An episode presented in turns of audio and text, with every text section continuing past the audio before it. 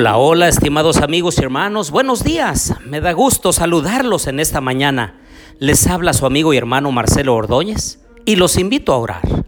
Querido Dios y bondadoso Padre, en esta hora de la mañana, Señor, venimos ante tu presencia para pedir tu Santo Espíritu, de manera que nos guíe a toda verdad. Lo pedimos en el nombre de Jesús. Amén. Espero que al escuchar este audio hayas abierto ya la palabra de Dios en Marcos capítulo 6. Porque cada vez que abrimos la palabra de Dios, emanan de ella rayos de luz que iluminan nuestra mente, nuestro intelecto y nos ayudan a tomar mejores decisiones. Al abrir la palabra de Dios, en realidad estamos escuchando a Dios hablándonos a nuestro corazón. Y esa escritura que penetra en lo más íntimo de nuestro ser nos prepara para hacer toda buena obra en Cristo Jesús. Si volvemos a Marcos capítulo 6 y los primeros versículos, nos daremos cuenta que las personas a quienes Jesús les estaba predicando en su ciudad de Nazaret, no lo escucharon porque decían, ¿no es este el carpintero, hijo de María, hermano de Jacobo, de José, de Judas y de Simón? ¿No están también aquí con nosotros sus hermanas? Y se escandalizaban de él. Pero Jesús les dijo, no hay profeta sin honra sino en su propia tierra, entre sus parientes y en su casa. A través de todas las edades se ha discutido este versículo.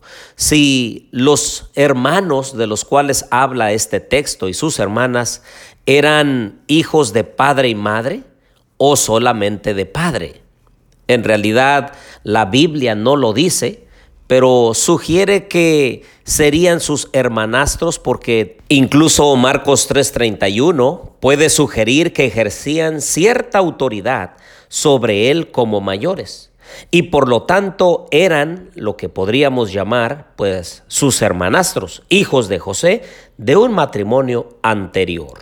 También se menciona aquí un texto un tanto complicado. Cuando Jesús manda a sus discípulos de dos en dos a predicar el Evangelio y entonces les dice que no lleven nada para el camino, sino que solamente un bastón, ni bolsas, ni pan, ni dinero, ni el cinto, sino que calzaran sus sandalias y no llevaran dos túnicas. Pero añadió, donde quiera que entréis en una casa, posad en ella hasta que salgáis de aquel lugar. Y vean el versículo 11. Y si en algún lugar no os reciben, ni os oyen, salid de allí, sacudid el polvo que está debajo de vuestros pies, para testimonio a ellos. De cierto os digo que en el día del juicio será más tolerable el castigo para los de Sodoma y Gomorra que para aquella ciudad. Esto me llama la atención porque en muchos hogares nosotros hemos entrado y muchos nos han recibido con gozo y alegría, o más bien han recibido con gozo y alegría la palabra de Dios, pero en varios hogares, quizá por errores de nosotros como seres humanos o por actitudes, hemos sido rechazados. El Señor tenga misericordia de esos hogares, solamente Él sabrá qué es lo que hará en el día final. Este capítulo también narra acerca de la muerte de Juan Bautista.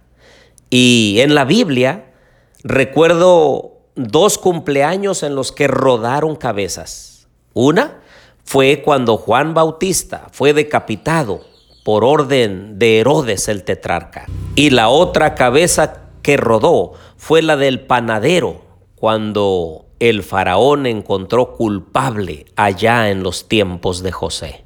Y si vamos al versículo 45 al 51, hay una narración extraordinaria que me gustaría llamar su atención.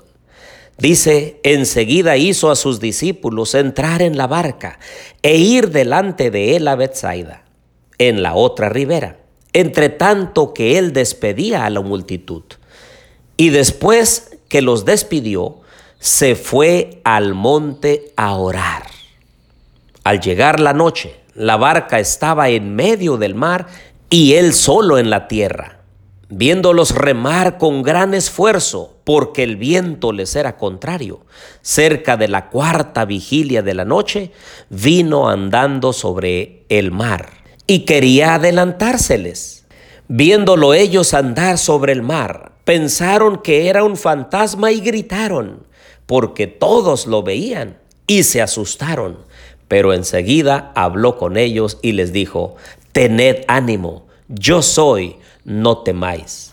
Subió a la barca con ellos y se calmó el viento. Qué gran enseñanza para nosotros. Mis hermanos, amigos, debemos de tomar tiempo para la oración.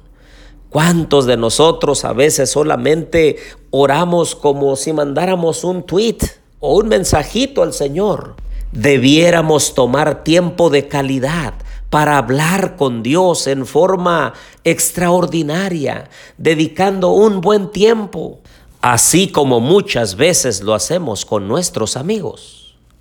También este relato nos enseña que cuando estamos sin Dios en nuestra barca del matrimonio o de la familia, muchas veces va a haber vientos contrarios. Pero cuando Jesús entra, entonces todo vuelve a la calma.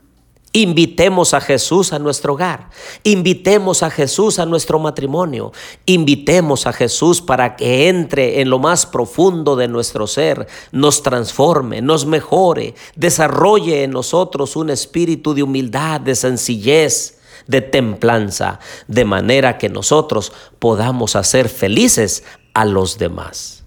Propongámonos hoy hablarles a alguien del gran amor de Dios. Dirijamos la mirada de alguien a los pies de Cristo. Muchos necesitan escuchar del gran amor de Dios. No nos detengamos. Invitemos a Jesús a nuestra vida, a nuestro matrimonio. Hoy es el momento de hacerlo. Oremos. Querido Dios y bondadoso Padre, te pido que bendiga, Señor, a mis amigos y hermanos, aquellos que escuchan estos audios llévalos a tus pies, ayúdalos, fortalécelos, dales vida y salud, porque te lo rogamos todo en el nombre de Jesús. Amén.